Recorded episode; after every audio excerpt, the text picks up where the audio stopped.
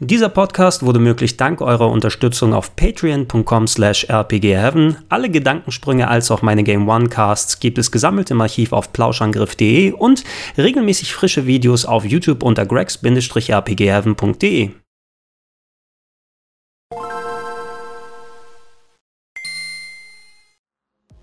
Schönen guten Tag und herzlich willkommen zu Gregor Teste Tales of Vesperia Definitive Edition für die Nintendo Switch. Heute will ich hauptsächlich über die verschiedenen Ports äh, dieses Spieles sprechen, die bald für euch auf der Switch, auf der PS4, auf der Xbox One und auf dem PC erhältlich sein werden. Ich habe hauptsächlich die Switch-Version ähm, hier gespielt, äh, sowohl unterwegs als auch in der Heimausgabe, aber auch zum Vergleich nochmal die PS4-Version für euch da und auch das Original auf der Xbox 360 360 nochmal eingelegt, um euch entsprechend die Vergleiche zu bieten. Aber es gibt natürlich auch Leute da draußen, die bisher gar nicht mit Tales of Vesperia vertraut sind, vielleicht ein bisschen von den Vorschusslorbeeren gehört haben. Es gibt ja eine ganz vokale Fangemeinde, die den Titel immer in äh, hohem Ansehen gehalten hat. Und dazu zähle ich auch, denn Tales of Vesperia war für mich eines der Top 101 besten Rollenspiele aller Zeiten. Ich habe das Game relativ weit oben bei mir in dieser Top-Liste draufgepackt. Deswegen, ich werde hier gleich ein bisschen was über das Spiel selbst erzählen, aber mich hauptsächlich eben darauf beziehen, wie ist es jetzt im Port geworden, in der Umsetzung und vor allem, wie spielt es sich auf der Nintendo Switch. Gehen wir erst einmal zurück ins Jahr 2008. Da erschien Tales of Vesperia nämlich das erste Mal im Westen exklusiv auf der Xbox 360 und äh, galt unter Kennern als das mitunter beste exklusive Japano-RPG der Plattform neben solchen Mistwalker-Titeln wie Lost Odyssey oder Blue Dragon. Und ja, der Titel hatte einiges zu bieten. Ähm, zu einem entstammt es aus der Serie der Polygon Tales of Spiele vom gleichen Team, ähm, das solche Klassiker wie Tales of Symphonia auf dem GameCube oder Tales of the Abyss auf der PS2 produziert hat. Das war sogar das allererste HD Tales of Game. Das heißt, äh, ja, erstmals ab 720p Auflösung wurde geboten, Next-Gen-Qualität zu der damaligen Zeit. Und ähm, das Schöne an dem Spiel war eben, dass es nicht nur von der visuellen Seite her mal ein paar neue Wege beschritten hat und überzeugt hat, sondern auch inhaltlich ziemlich gut geworden ist.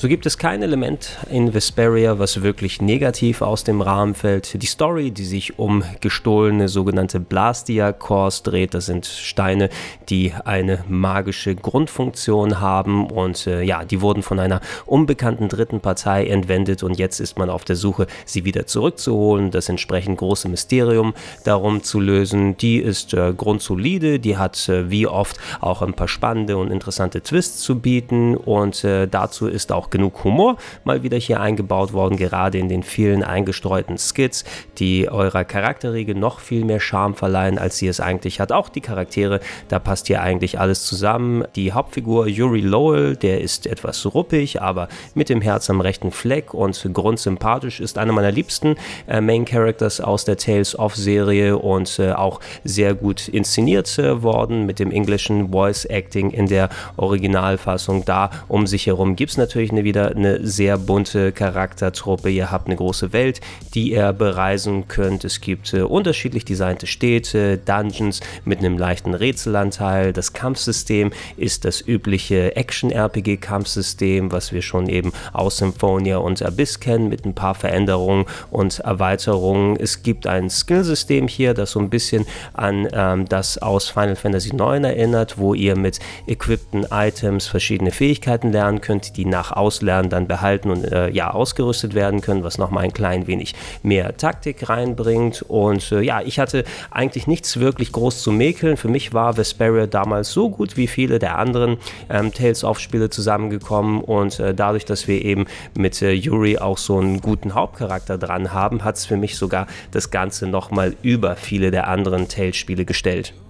Kommen wir zur aktuellen Version, die wie bereits erwähnt neben der Nintendo Switch auch für PS4, Xbox One und PC rauskommen wird. Ähm, wenn nicht anders angegeben, die Footage, die ihr gleich seht, wird von der Switch von mir selbst gecaptured worden sein. Ich habe aber auch die PS4-Fassung zum Vergleich hier für euch aufgezeichnet, habe ein paar Dinge über die Xbox One-Version in Erfahrung gebracht, die ich hier und da einstreuen werde und auch die ganz alte Xbox 360-Version äh, habe ich ausgepackt und nochmal aufgezeichnet für entsprechende Vergleichsshots.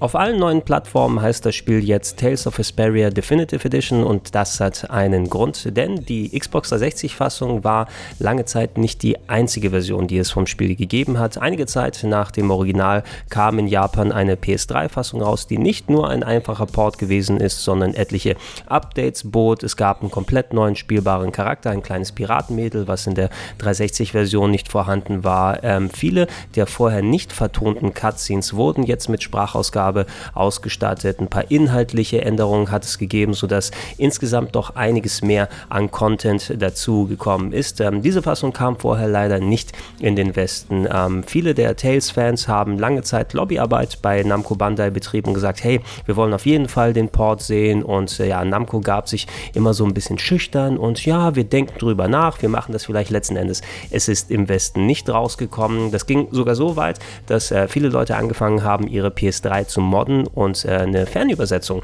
davon äh, fertiggestellt wurde, sodass ja die privilegierten Leute, die eine gemoddete PS3 haben, das japanische Spiel, ein Fanpatch nochmal mit draufpacken können, diese extra Inhalte im Westen auch spielen konnten. Ansonsten waren sie aber nur dem japanischen Publikum vorbehalten. Die Definitive Edition verbindet nun all diese bisher Japan-exklusiven Inhalte mit der Version, die wir vorher gekannt haben und bietet sogar noch ein bisschen mehr, denn ähm, anders als in den Ursprungsfassungen sind hier beide Sprachversionen drin. Das heißt, wenn ihr das Spiel bootet, könnt ihr wählen zwischen japanischer und englischer Sprachausgabe.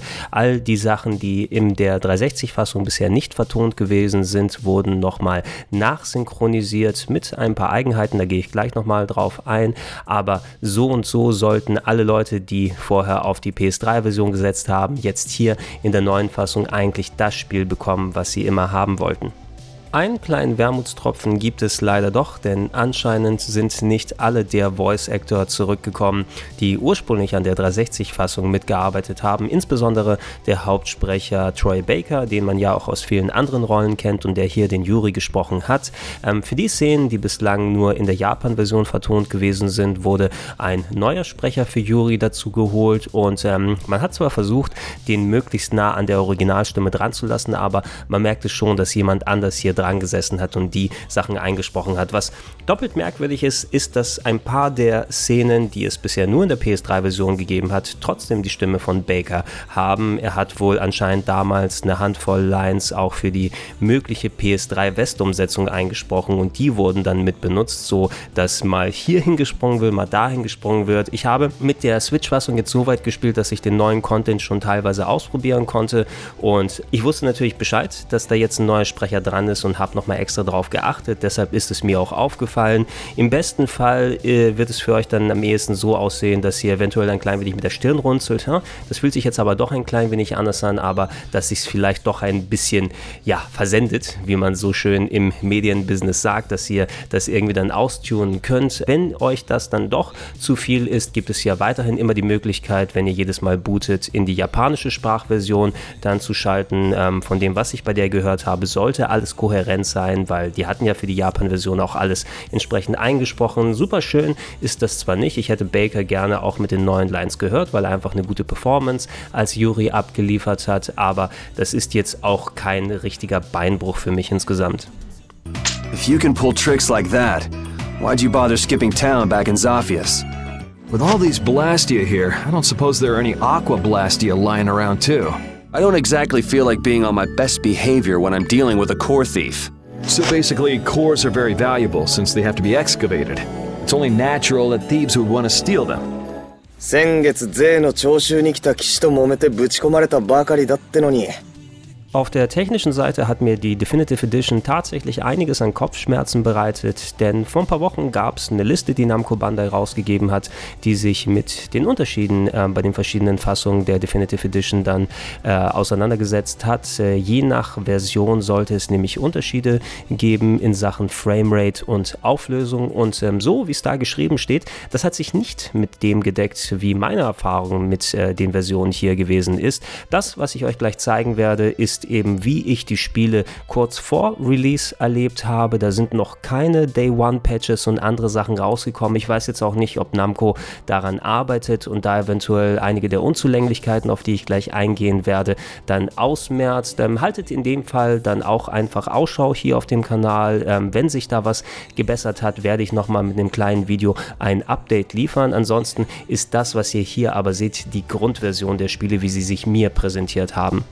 In der Ursprungsfassung auf der 360 war Tales of Asperia ein Spiel, was mit 720p gelaufen ist und ähm, außerhalb der Kämpfe mit 30 Bildern pro Sekunde. Ähm, das sieht heutzutage eigentlich gerade wegen des äh, netten Cell-Shading-Grafikstils ganz gut aus. Man erkennt hier und da bei den Polygonmodellen etwas Kantenbildung, aber dadurch, dass ähm, ja, die Framerate sonst ganz flüssig bleibt und nicht weiter stockt und man nicht irgendwelche Haker oder Bildaussetzer hat und darüber hinaus ähm, die Framerate Framerate innerhalb der Kämpfe noch auf 60 Bilder pro Sekunde hochgesetzt wird und dafür für bessere Spielbarkeit sorgt, ähm, ist es ein Titel, der eben immer noch ganz gut ausschaut, aber wo man sagt, heute, da geht doch ein bisschen was mehr. Was viele japanische Entwickler der damaligen Ära gemacht haben, war aber auch die Framerate an die sogenannte Game Logic, an die Spiele-Engine zu binden. Und ähm, wir haben es häufiger bei anderen Remastern aus der damaligen Zeit eben gesehen, dass man nicht einfach so einen Schalter umlegen kann und dann läuft das Spiel, was mit 30 Bildern lief, mit 60 Bildern auf der neuen Plattform und hier mal einfach eine höhere Auflösung. Und äh, ja, ich hatte ein bisschen die Befürchtung, dass wir es ähm, hier mit so einem Fall zu tun haben, dass egal wie gut die Plattform ist, wir hier mit einem 30 FPS-Spiel rechnen müssen. Das ist zum Glück zum großen Teil zumindest nicht so, denn zum Beispiel beim PC, den ich jetzt hier nicht ausprobieren konnte, aber da kann man sich eigentlich sicher sein, dass da alles so gut funktionieren soll, vor allem für so einen Titel, der mittlerweile 10 Jahre alt ist, der sollte keinen modernen PC so richtig ins Schwitzen bringen und ähm, da hat Bandai Namco versprochen, dass man ähm, native 4K spielen kann und äh, sogar äh, kein FPS-Limit hat, also die Framerate so hoch einstellen kann, wie man lustig ist. Ähm, die werde ich auch nochmal austesten. Ich habe ja hier einen Ultra-Breitband-Monitor mit 144 Hertz und das gibt dem Ganzen nochmal ein bisschen mehr Glanz, wenn man es mal ausprobieren kann.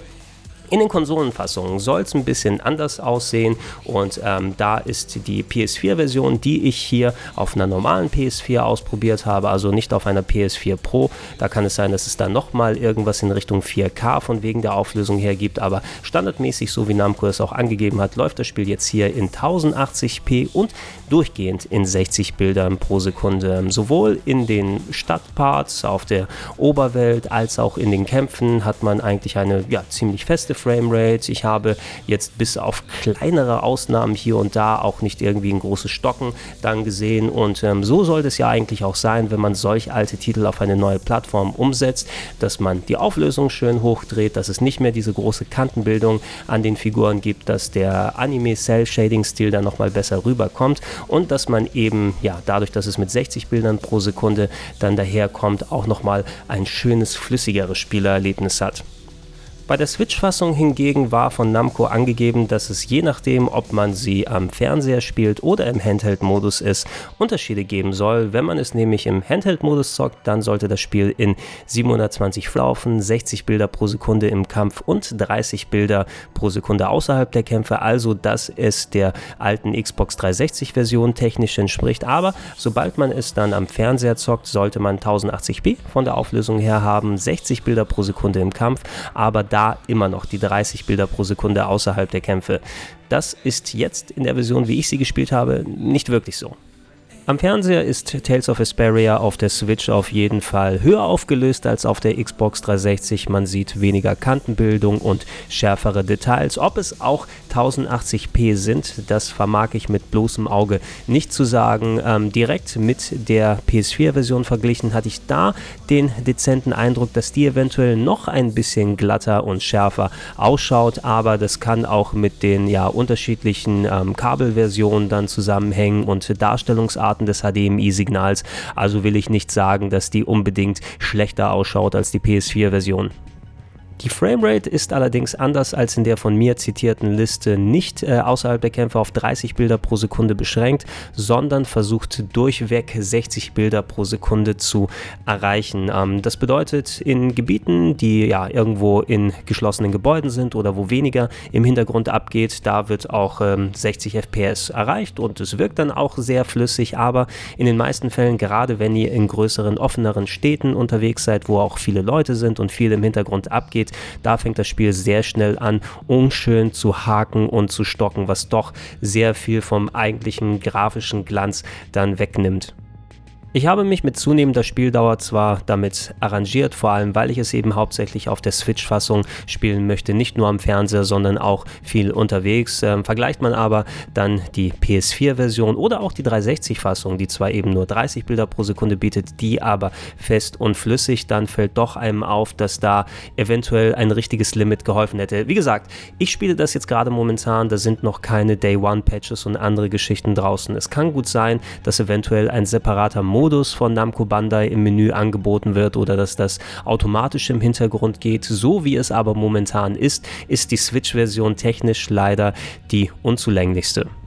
Selbst im Handheld-Modus, auch wieder anders als angegeben, habe ich keine Unterschiede feststellen können. Ich habe mir gedacht, hey, dadurch, dass man ja nur eine niedrigere Auflösung auf dem Tablet-Screen braucht, eventuell sind da mehr Ressourcen frei geworden, um für ein flüssigeres Spiel zu sorgen. Aber auch hier, es gibt kein Limit im Spiel. Es versucht genauso in den gleichen Locations 60 Bilder pro Sekunde zu erreichen und es zuckelt und hakelt genauso, als wenn man es direkt am Fernseher spielen würde. Also bis jetzt gibt es keinen Unterschied, je nachdem, nachdem, ob ihr es zu Hause oder unterwegs zockt. Ihr müsst damit rechnen, dass das Bild hier und da auseinanderreißt und insgesamt den eigentlich schönen technischen Eindruck ein klein wenig wieder zunichte macht. Leider nicht zum direkten Vergleich. Hier habe ich die Xbox One-Version. Die wird angegeben in der Liste mit 1080p Auflösung und 60 Bilder pro Sekunde im Kampf und 30 Bilder pro Sekunde außerhalb der Kämpfe, was mich ein klein wenig wundert, denn selbst wenn die normale PS4 1080p und durchgehend 60 FPS bietet, dann verstehe ich nicht ganz, warum die Xbox One das äh, zumindest nicht in speziellen Modi dann auch erreichen kann. Ähm, wenn ich da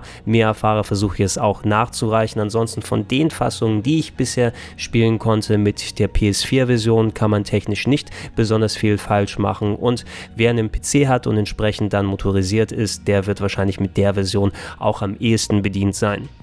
Abgesehen von den momentanen Unzulänglichkeiten der Switch-Fassung und dem Fehlen des alten Yuri-Sprechers bei den neu hinzugefügten Szenen gibt es eigentlich nicht allzu viel an der Definitive Edition von Vesperia zu mäkeln. Es ist kein Vollpreisspiel, ihr zahlt knapp 40 Euro, je nach Version, was auch ein vernünftiger Preis ist. Wobei, wenn es man bedenkt, die Xbox 360-Version sollte man für maximal 20 bis 25 Euro bekommen und die ist häufiger auch mal in Sales für noch weniger dann da. Also wenn ihr es auf der Xbox 360 habt und nicht unbedingt jetzt auf den neuen PS3-Content aus seid, dann muss man es nicht unbedingt in der Fassung spielen. Ähm, von dem, was ich bisher vom neuen Charakter mitbekommen habe, das ist auch jetzt ja nicht so super nahtlos mit eingegliedert. Man merkt schon, dass da eine Figur in Szenen reingepackt wurde, zu denen sie eigentlich vorher nicht gehört hat. Ähm, aber da will ich noch in Ruhe weiterspielen und gucken, eventuell fügt sich das Ganze nochmal ein bisschen besser ins Spielgefüge ein. Ansonsten Ansonsten ist es das gleiche Tales of Vesperia, wie man es noch vor zehn Jahren auskannte. Ist weiterhin ein sehr gutes Spiel und vor allem auch äh, finde ich sehr gut, dass eben das Game so ein bisschen aus dem alten 360 Exklusivgefängnis rausgekommen ist, dass man es endlich auch auf vielen anderen Plattformen spielen kann. Ähm, und Namco Bandai hat ja auch gesagt, dass sie ähm, die Zukunft der Tales-Serie, was jetzt so Multiplattform angeht, ein bisschen vom Erfolg vom Tales of Vesperia Remaster dann abhängig machen. Das heißt, je nachdem, wie es sich auf der Switch, auf dem PC oder auf der One verkauft, ähm, könnte es gut sein, dass wir zukünftige Tales-Spiele dann nicht nur auf Sony-Plattformen sehen oder zumindest hier und da den einzelnen PC-Port bekommen. Und äh, ich würde es wirklich auch ganz gerne nochmal häufiger auf der Switch sehen. Ich denke, diese Sachen, gerade mit der Framerate, das ist was, was nochmal machbar ist. Ich würde bevorzugen, selbst wenn es technisch nicht durchweg möglich ist, auf der Switch 60 Bilder pro Sekunde hinzukriegen, gebt mir wenigstens eine Option, wo ich äh, feste 30 Bilder pro Sekunde einstellen kann. Die sehen mir nämlich lieber als ein hakeliges Bild und dann wird auch ein Schuh draus, liebe Leute bei Bandai Namco. Dann kann ich auch die Switch-Version bedenkenlos empfehlen, denn man kriegt ein schönes RPG, welches auch vollkommen wert ist, es im Jahr 2019 zu spielen.